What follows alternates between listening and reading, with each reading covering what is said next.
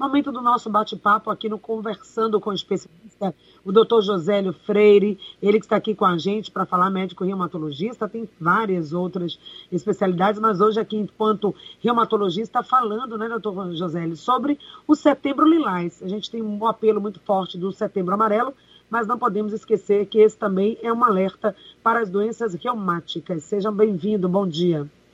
Bom dia, Patrícia. Bom dia aos ouvintes da Rádio Celso.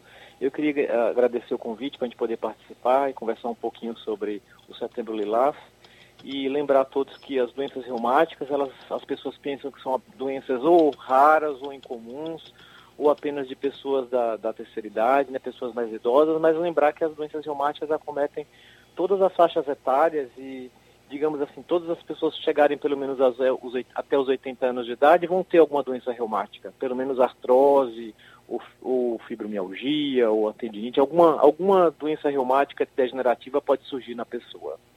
Pois é, por isso que o setembro é dedicado à atenção das doenças reumáticas, é o mesmo sentido que você falou, mas é importante, então, o diagnóstico precoce. Eu queria que você falasse um pouco sobre isso. É, tá, tá um pouquinho, o áudio está um pouquinho ruim, Patrícia, se eu puder repetir é, ficou realmente aqui oscilando, né? Está me ouvindo melhor agora? Está melhor, melhorou, melhorou. Filmáticas. Melhorou agora.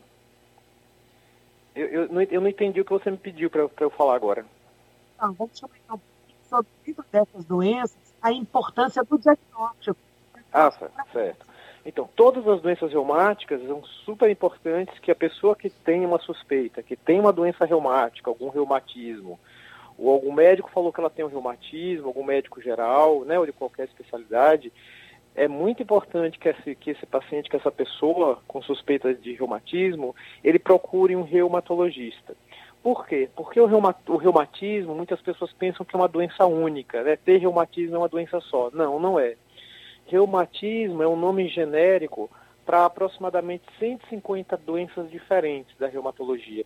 Então, para quem tem uma suspeita ou diagnóstico de, de, reumatismo, é importante passar com o reumatologista, que é a especialidade que cuida disso, dessa condição, para que se diga exatamente qual é o nome da doença específica, né? São 150 nomes diferentes. E por que é importante, então, fazer, dizer o nome correto? Que é fazer o diagnóstico dessa condição, porque cada doença tem seu tratamento diferente ou diferenciado, né? Algumas vão precisar de um tipo de remédio, outras vão precisar de outro tipo de remédio, algumas vão precisar, a maioria vai precisar de fisioterapia, alguma atividade física. Então são medidas específicas para cada para cada doença. Então é muito importante ter o diagnóstico. Né?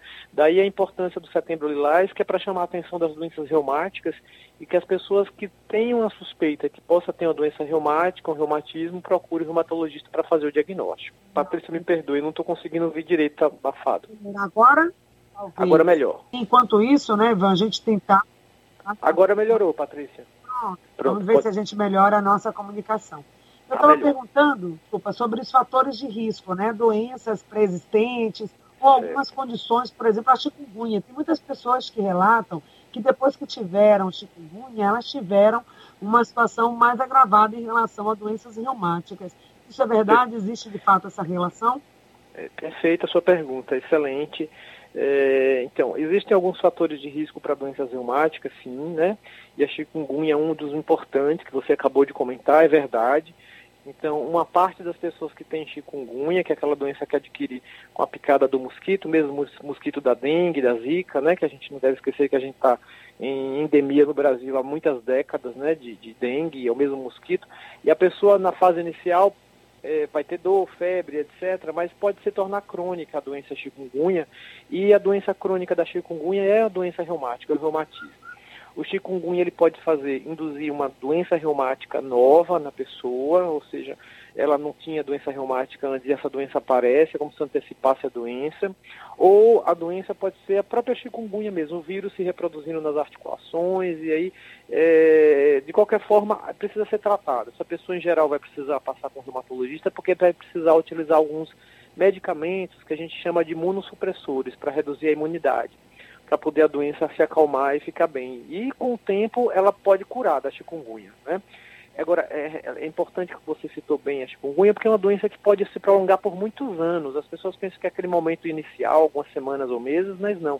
Existem relatos na, na literatura médica de pessoas que têm chikungunya por sete anos, né? Então é, é, pode demorar muito tempo. Então é importante é procurar ajuda para poder resolver isso, porque se você ficar aguardando melhorar, muitas vezes aquilo não resolve. E com ajuda médica, fazendo diagnóstico, tratamento, aquilo pode se resolver é, de uma forma melhor ou mais rapidamente. E existem outros fatores de risco, além da chikungunya. Os fatores de risco cardiovasculares, por exemplo, pressão alta, diabetes, a obesidade, são aqueles fatores que a gente costuma falar sempre, né, que são deletérios para a saúde humana, eles também são fatores de risco para várias doenças da, da reumatologia. Por exemplo, a, a hipertensão, a obesidade, a, a, idade, são fatores de risco para artrose, são fatores de risco para dor na coluna, que é a lombalgia, fatores de risco para gota. Então, existe uma série de doenças da reumatologia que estão associadas ao, ao hábito de vida não saudável. Então, aquela pessoa que é sedentária, que está mais gordinha, que bebe álcool em demasia, é, que tem diabetes, que tem alterações do colesterol, então está associado a algumas doenças reumáticas também. Então, o controle dessas condições, ou seja, você sair do sedentarismo para ser uma pessoa ativa, não fumar, demandar o seu, mantendo o seu peso dentro dos limites da normalidade, ter uma alimentação saudável, ele pode evitar uma série de complicações é, tanto de doenças cardiovasculares, né, do coração, como doenças reumáticas também. Então é importante ter uma vida é, saudável, com hábitos de vida saudável. Pois é, quando nós falamos das doenças reumáticas, como você bem disse, a gente lembra logo do reumatismo, né? Mas tem muito mais, tem aí, no caso, artrite,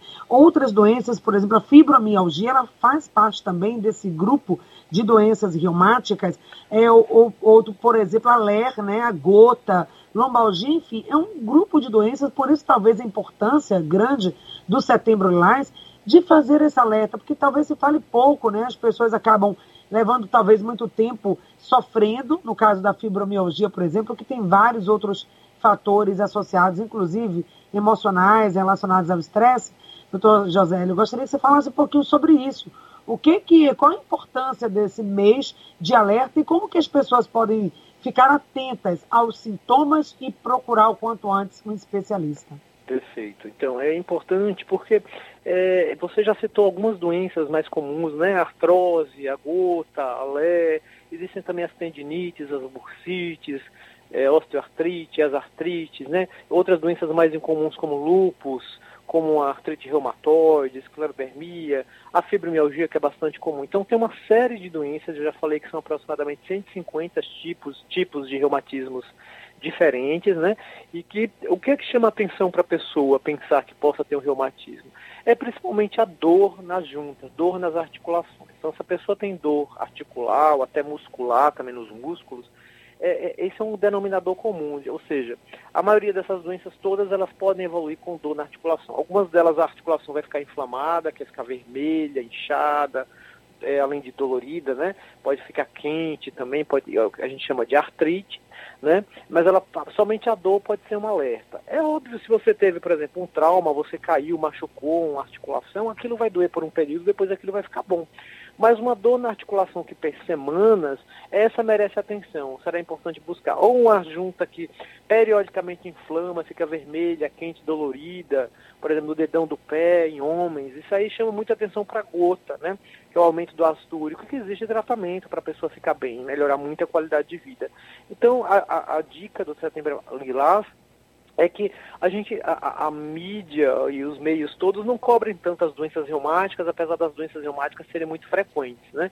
Então, é, é a gente pensar que o comprometimento do sistema é, articular, ósseo e muscular chama atenção para uma doença reumática e essa pessoa que apresenta sintomas, principalmente dor nesse sistema ou dificuldade de movimentar, essa pessoa é, é interessante que ela busque um reumatologista para fazer o diagnóstico. Esse diagnóstico pode ser que seja uma doença reumática ou não, mas é, para quem, quem vai dizer isso será o, o médico especialista, o reumatologista. Por algumas doenças podem ser camufladas, inclusive, doutor José, por exemplo, a lombalgia. A pessoa está com uma dor, ela acredita que é porque está muito tempo sentada, está sedentária, está sem fazer atividade física, mas ali já, aí começa é, uma outra cultura, infelizmente, que a gente precisa combater, que é a automedicação, e vai retardando o diagnóstico preciso para algo que pode ser um pouco mais complexo. Isso vem ocorrendo? Com, com, certeza, foi ótima a sua colocação, excelente. A lombalgia, que é a dor nas costas, né, a dor na região lombar, é uma manifestação muito frequente. Se fala que 80% da humanidade vai ter lombalgia alguma vez na vida. Então todo mundo vai passar por um episódio, quase todo mundo vai passar por um episódio de dor nas costas. Né? O que é importante é que é uma, aquela dor nas costas você teve, durou dois, três dias, o máximo, assim, Aquilo em geral não vai ter grandes problemas. Mas uma dor que, por exemplo, retorna, é, tem ela e ela volta periodicamente, todo mês ou toda semana, é uma dor que deve ser investigada. Ou uma dor que, se perma que permanece por longo período, semanas de dor. Né? Então, é uma dor que necessita de uma investigação. É muito importante procurar a investigação. Então, a pessoa que teve uma dor única na vida, curto prazo, curto período, não teve outras manifestações, em geral aquilo vai ficar bom, vai procurar talvez um pronto atendimento, né? Eu nunca recomendo automedicação, né? A, a, a medicação tem que ser sempre sobre orientação médica, porque precisa fazer o diagnóstico aqui. Se a pessoa procura um serviço médico, vai tratar aquilo, vai resolver, resolvido. Mas se aquela dor persiste, essa é a dica. Se persiste, se ela continua, ou ela volta, a gente chama de recidivante, porque ela vai, vem, vai, vem, vai, vem. Uhum. Ou essa dor é contínua, demora semanas sem passar, mesmo que não seja aquela dor que todo mundo pensa, é uma dor muito forte, aguentar semanas, assim, a dor crônica, ela não é uma intensidade muito alta, ela vai diminuindo a intensidade, então a pessoa tolera por longo tempo que a intensidade da dor, ela diminui um pouco, né? Então, mas ela pode ficar semanas aquela dor. Essa com certeza tem que ser investigada para fazer diagnóstico.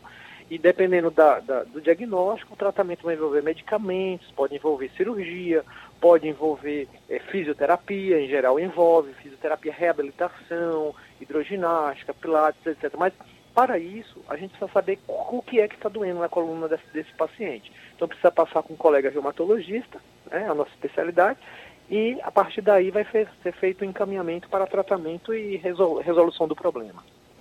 Quando isso não é feito dessa forma que você colocou, né? Ou seja, o retardo do diagnóstico, essa é uma doença que ela, as doenças reumáticas, e se elas vão evoluindo, ela pode ser é, causar realmente incapacidade, né? deixar a pessoa fora das suas atividades. Ou seja, por que, que é importante realmente dar atenção a isso e se cuidar? Para tudo, né? Mas mais para as doenças reumáticas, que é o nosso Sim. foco de hoje. Sim, excelente.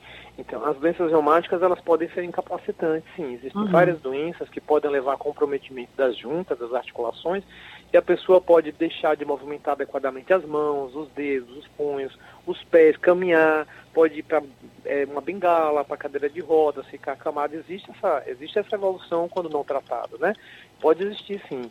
E existem é, é, as doenças reumáticas, principalmente as doenças que a gente chama de autoimunes, como lúpus, artrite reumatoide, são doenças um pouco mais incomuns, elas estão associadas à doença cardiovascular. Então, são pessoas que têm doenças reumáticas, mas a causa de problemas maiores delas vão ser doenças do coração.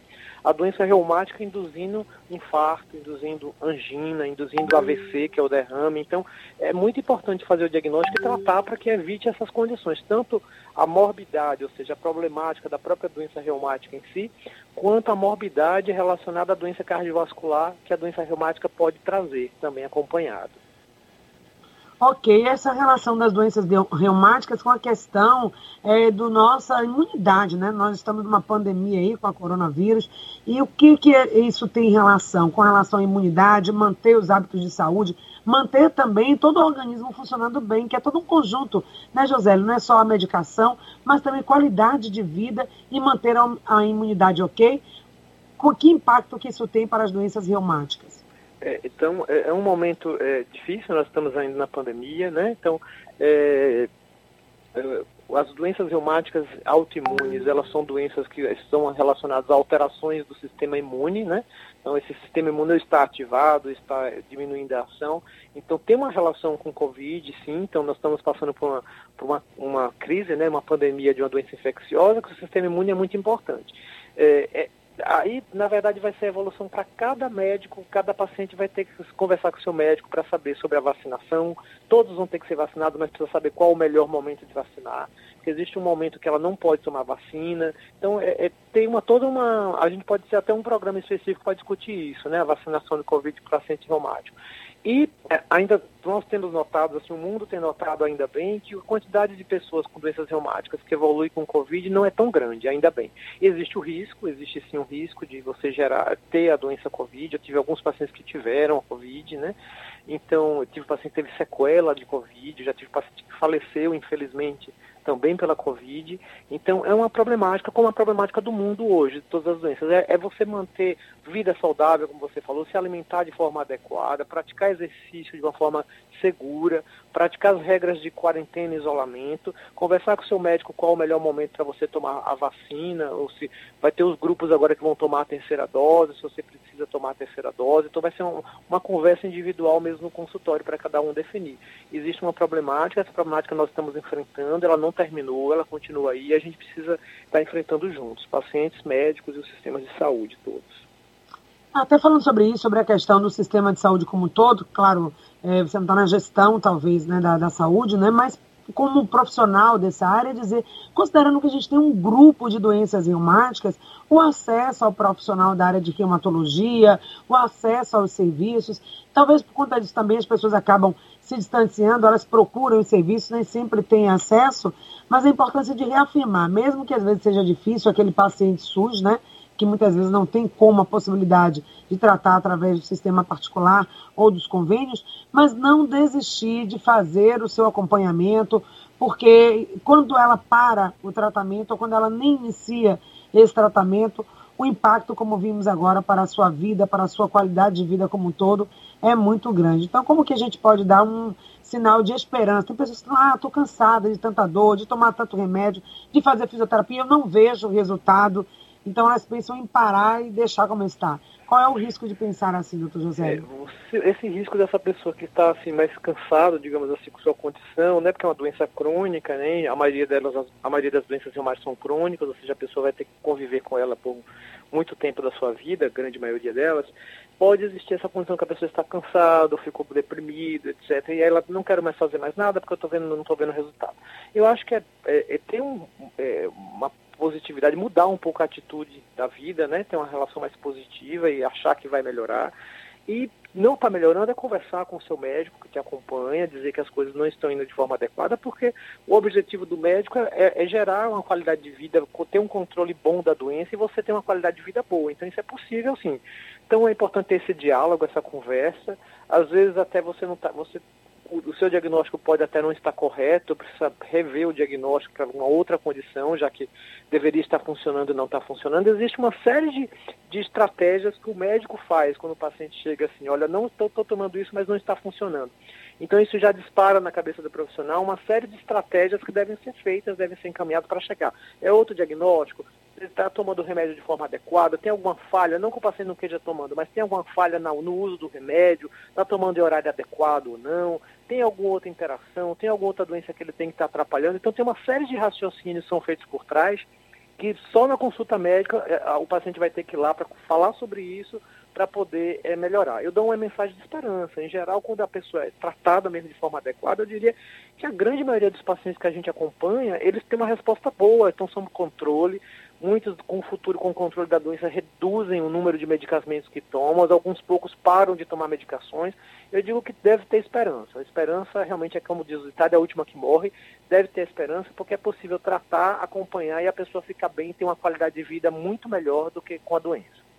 Olha aí, claro que ninguém quer conviver com dor, essas são doenças que ninguém espera ter o diagnóstico, ou não deseja isso, mas se acontecer, a principal coisa é a aceitação dessa condição viver, né, muitas vezes, como o doutor José falou, vai viver sim com esse incômodo, mas tem controle dessas doenças, existem profissionais e programas que podem te atender, então não desanime. Nesse setembro lilás, é, falamos aqui, portanto, das doenças reumáticas, solidárias às pessoas que convivem com elas, sabemos que não é fácil, sobretudo a questão como fibromialgia, por exemplo, osteoporose, são doenças que limitam, mas o importante é que você possa ver a sua vida além disso, né? além da dor, além da doença, além do sofrimento e outras possibilidades que você pode ter. Não desista de você, não desista do seu tratamento. Então a gente deixa realmente essa mensagem final de esperança. E agradece a sua presença mais uma vez aqui, doutor Josélio. Né, deixe suas considerações finais. Quem quiser conhecer mais, saber mais sobre também como te encontrar, deixa aí os seus contatos aqui com a gente da produção para que a gente possa passar para os nossos ouvintes. Muito obrigada pela presença hoje aqui. Eu gostaria de agradecer mais uma vez o, o convite para participar. Foi uma honra participar do seu programa. Muito obrigado e bom dia a todos. Muito obrigada a todos que fizeram o programa Esse é o Seu Saúde de hoje, que fica por aqui.